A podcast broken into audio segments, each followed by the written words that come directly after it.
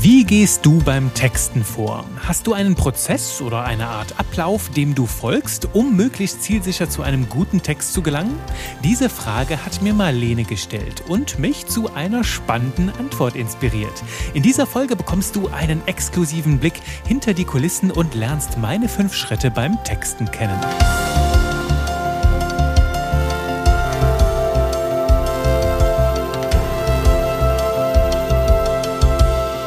Hallo und herzlich willkommen mal wieder zu jede Menge Spaß mit Buchstaben, wobei heute geht's eigentlich mehr um Spaß mit Prozessen. Denn als die liebe Marlene mir diese Frage gestellt hat, na Juri, was ist denn dein Schreibprozess? Da bin ich erstmal in mich gegangen und habe mir jetzt wirklich mal eine Stunde so Gedanken gemacht, denn vielleicht kennst du das, du machst Dinge sehr, sehr lange Zeit immer auf eine ähnliche Art und Weise und irgendwann bist du dir gar nicht mehr bewusst, wie du dabei vorgehst und vergisst das dann halt komplett aus den Augen. Und um mir das nochmal klar vor Augen zu führen und um dir das auch möglichst spezifisch mit vielen Details hier erläutern zu können, damit du das auch reproduzieren kannst, beziehungsweise für dich damit experimentieren kannst, das ausprobieren kannst, habe ich jetzt diese fünf Schritte hier für dich destilliert. Und ja, würde sagen, ohne weitere Vorrede starten wir in den ersten Schritt. Und den habe ich genannt orientieren. Das ist Punkt eins. Ich orientiere mich. Was heißt das? Bevor ich überhaupt irgendeine Taste auf meiner Tastatur betätige, frage ich mich in diese Richtung, ne, was ist überhaupt mein Ziel? Was ist das Ziel des Textes? Was will ich sagen? Was will ich erreichen mit dem, was ich jetzt als nächstes schreiben werde? Ne? Zum Beispiel, wenn ich gerade ein Newsletter schreibe, wo ich mich frage, okay, was ist jetzt das Ziel? Vielleicht hat der Newsletter ist der Teil einer größeren Kampagne, wo ich weiß, da kommen noch ein paar Newsletter, da kommen noch ein paar Videos, aber ich frage mich, okay, für diesen einen Newsletter.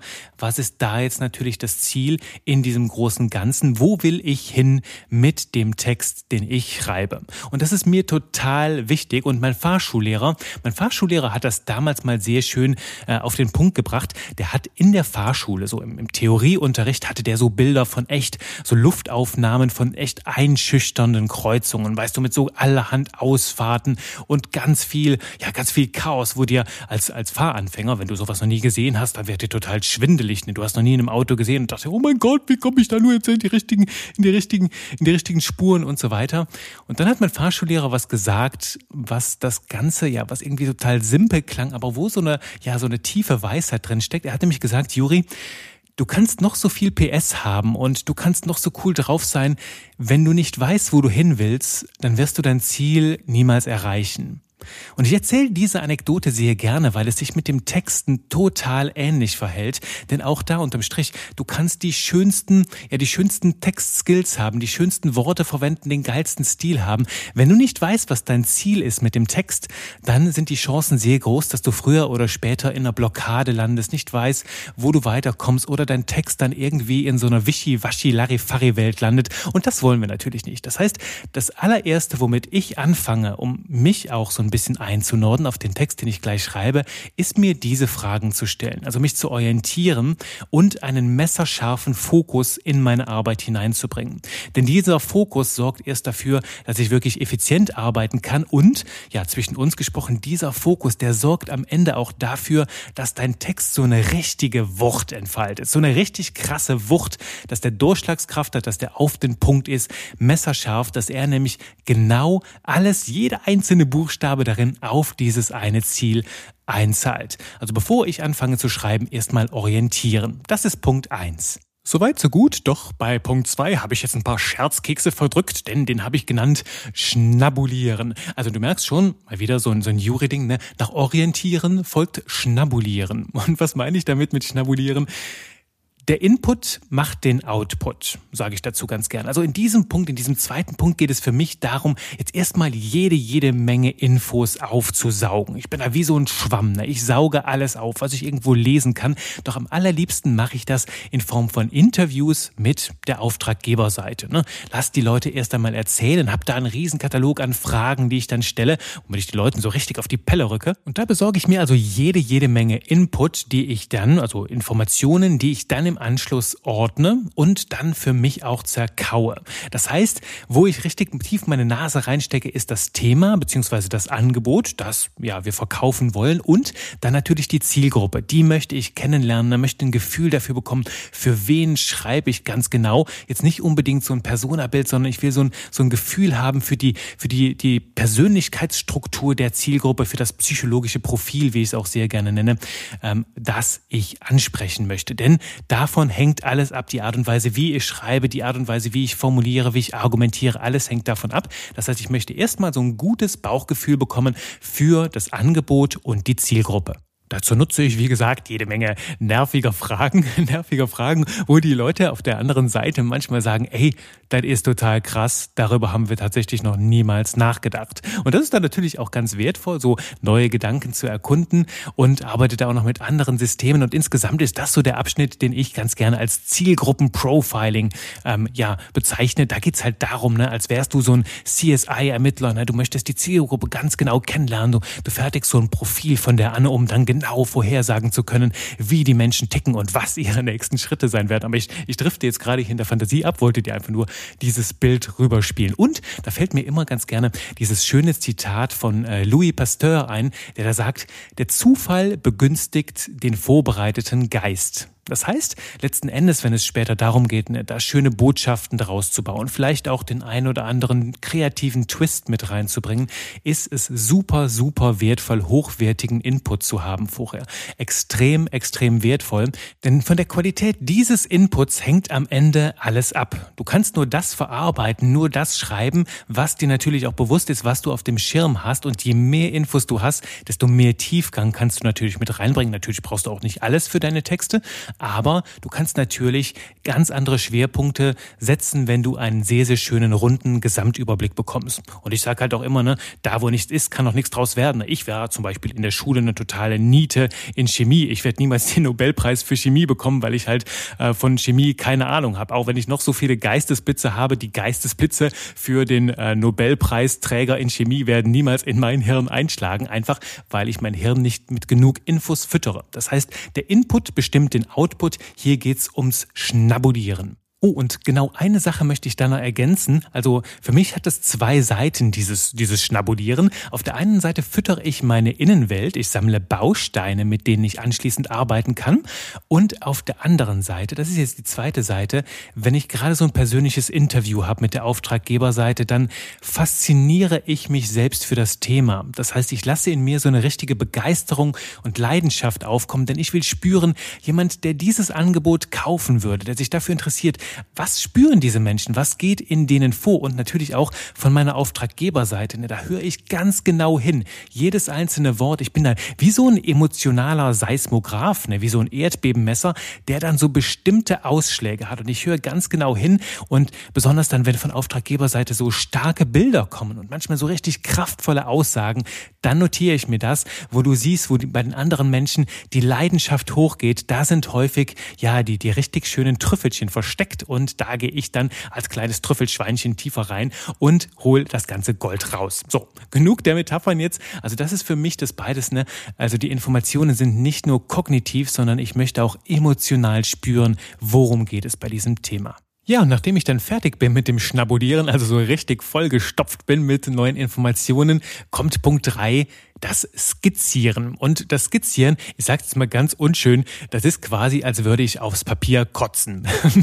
hab mich erst vollgefressen, erst orientieren, dann schnabulieren. Und wenn ich ein bisschen zu viel schnabuliert habe oder genug, dann ist der Wanz so voll, dass erstmal alles aufs Papier kommt. Und damit meine ich jetzt nicht einen fertigen Text, sondern ich fange an, grobe Strukturen rauszuschreiben. Und zwar so schnell wie möglich, solange meine Eindrücke noch frisch sind. Das heißt, da, wo mein emotionaler Seismograph ausgeschlagen hat, sowas betone ich ich besonders. Ich gehe nochmal tief rein, bringe Verbindungen mit rein. Manchmal mache ich auch eine Mindmap draus. Und das Ding, was dann entsteht, ist, und das ganz, ganz wichtig, ist ein Prototyp. Und diesen Prototyp, den baue ich erstmal für mich. Das ist so ein Textprototyp, also noch kein abgabefähiger Text. Ganz, ganz wichtig, noch kein abgabefähiger Text. Auch wenn er sich manchmal schon mal richtig gut anfühlt. Ich weiß nicht, ob du in so einer Stimmung, ne?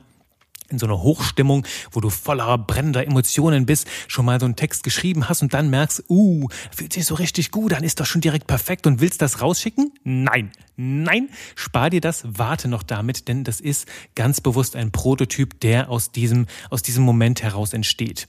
Den wollen wir später weiter schleifen. Ich sag bewusst später, denn jetzt kommt erstmal Punkt 4. Und wie heißt der Punkt 4? Ja, du kennst mich mittlerweile und weißt, das ist bestimmt jetzt irgendwas auf ihren. Bingo!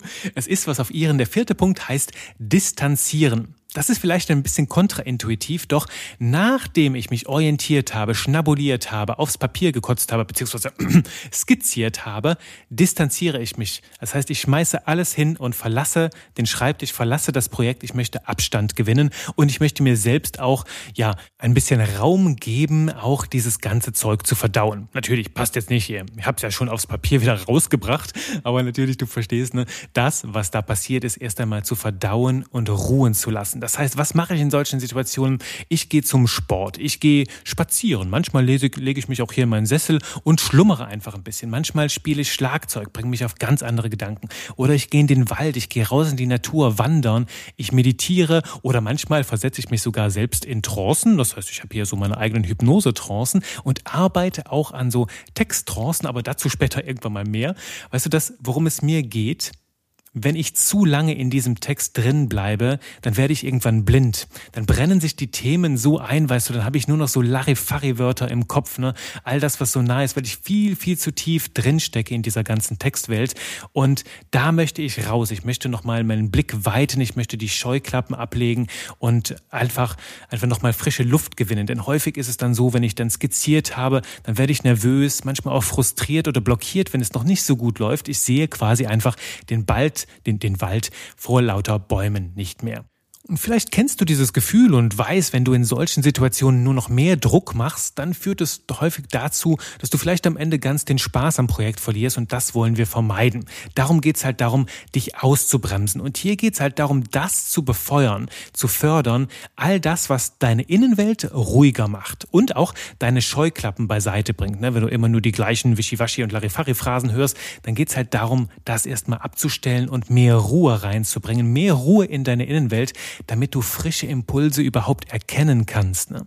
Häufig ist es nämlich so, dass mir dann beim Sport, beim Wandern, bei was auch immer ich mache, auch beim Schlagzeugspielen dann plötzlich ganz coole Sätze einfallen, ganz coole Formulierungen. Manchmal fällt auch irgendwie so eine Headline vom Himmel und ich denke mir, wow, das ist cool. Dann halte ich ganz kurz inne, schreibe das auf und lasse das weiter kommen. Aber ich vertiefe mich nicht noch tiefer rein, sondern ich lasse kommen, was dann so aus meiner Innenwelt so von ganz alleine heraussprudelt. Das sind für mich die wirklich magischen Momente, die mir immer wieder Spaß machen, wo ich mir sage, hey, ich tue gerade so wenig und es passiert doch so viel. Ich tue so wenig und doch passiert so viel und das macht mir immer wieder so Freude. Das bringt mein Hirn zum Kribbeln und das sind so die Lieblingsmomente in diesem ganzen Prozess, ja, die mir am meisten am Herzen liegen. Und diese schöne, frische Energie, die nehme ich dann auch mit, um in den Schritt 5 zu gehen. Und den Schritt 5, den bezeichne ich als Rekalibrieren. Was meine ich damit? Wenn ich jetzt neu an diesen Textprototypen rangehe, ne? nachdem ich da das erste Skript gemacht habe, also die erste Skizze, äh, das halt mal habe sacken lassen, manchmal auch über mehrere Tage, dann gehe ich nochmal neu ran. Und ganz wichtig, bevor ich den Text überhaupt noch einmal lese, rekalibriere ich mich. Das heißt, ich frage mich nochmal, hey Juri, was ist dein Ziel? Und dann nochmal die Frage, was ist mein Kern? Was ist die der Kern, die Kernbotschaft dessen, was ich vermitteln will. Und diese Fragen mache ich mir erst nochmal klar. Das heißt, ich kalibriere mich, damit ich nochmal wirklich mit messerscharfem Blick und messerscharfem Fokus auf mein Ziel wieder frisch in die Arbeit gehe und vielleicht auch all das wegkürzen kann, viel leichter das wegkürzen kann, was einfach nicht dazugehört. Und auf dieser Basis schleife ich den Text nun immer weiter, gehe vielleicht nochmal andere Schritte durch. Also wenn ich merke, oh, da fehlt mir nochmal was, dann muss ich vielleicht nochmal ein bisschen was schnabulieren zwischendurch. Oder ich erarbeite arbeite daraus wirklich so einen ersten Entwurf und gehe dann damit erstmal ins Feintuning, sammle Feedback ein, damit das Ganze leben kann. Das sind die fünf Schritte. Also das allererste, orientieren, dir klar zu machen, was ist dein Ziel, schnabulieren, den Input, der Input macht den Output, skizzieren, eine grobe Struktur des Textes entwerfen, dann distanzieren, das heißt, erstmal Abstand gewinnen, die Innenwelt ruhiger werden lassen und schauen, was kommt da hoch und dann rekalibrieren, das heißt, dich nochmal neu auf das Ziel fokussieren, einschwören und mit diesem Blick weiter den Text auf das Ziel hin jetzt optimieren. Das ist so der Grund, Grundbaustein bei so einem klassischen Text. Jetzt, wenn ich zum Beispiel Website-Texte, Landingpage-Anzeigentexte schreibe, so in die Richtung. Natürlich kann das äh, ein bisschen sich verändern, je nach, je nach Text, den ich schreibe, ne? auch nach Textformaten. Wenn es zum Beispiel Videosequenzen sind, äh, Videoskripte, dann gehe ich da anders rein. Bei Claims und Slogans gehe ich nochmal anders rein. Aber das hier ist so die, der Grundbaustein wirklich für alles, äh, wie ich sehr, sehr gut und erfolgreich arbeite. Das ist mein Weg. Ich lade dich da natürlich ein, das für dich auszuprobieren, zu schauen, was funktioniert für dich, was ist vielleicht noch ein Schritt, den du hinzufügen möchtest und natürlich behalte immer im Hinterkopf, ne, Texte leben. Sie sind niemals abgeschlossen, darum ist es auch wichtig, dir eine Deadline zu setzen. Doch auch wenn du den Text veröffentlicht hast, wenn der erstmal da steht, auch dann kannst du ihn immer noch optimieren, wenn dir später nochmal neue Dinge einfallen, nochmal neue Ideen kommen. Das ist natürlich nichts, was dann für immer in Stein gemeißelt ist, gerade nicht in unseren digitalen Zeiten. Und das erwähne ich einfach, weil es auch Mut macht, einfach auch mal mit einer, mit einer fertigen Lösung rauszugehen und ja, erstmal in Dialog mit dem Markt zu gehen. Aber das ist ein anderes Thema, da geht es in die Richtung des Perfektionismus und das schreibe ich mir mal gleich für ein weiteres Thema, für eine weitere Folge hier auf. Jetzt sage ich erstmal Danke fürs Zuhören und ich danke dir für diese wunderbare Frage, Marlene, und spiele den Ball nochmal an dich rüber hier, der du mir dann gerade in dein Ohr schenkst. Wenn du so eine spannende Frage hast, dann immer gerne her damit. Schick sie mir liebend gerne an textedieverkaufen.de. Ich freue mich dann, dir hier einen wunderschönen Beitrag ja, präsentieren zu dürfen, den du dann auch nach Herzenslust schnabulieren kannst. Bis dahin sage ich danke fürs Zuhören und bis gleich in der nächsten Folge. Bye bye.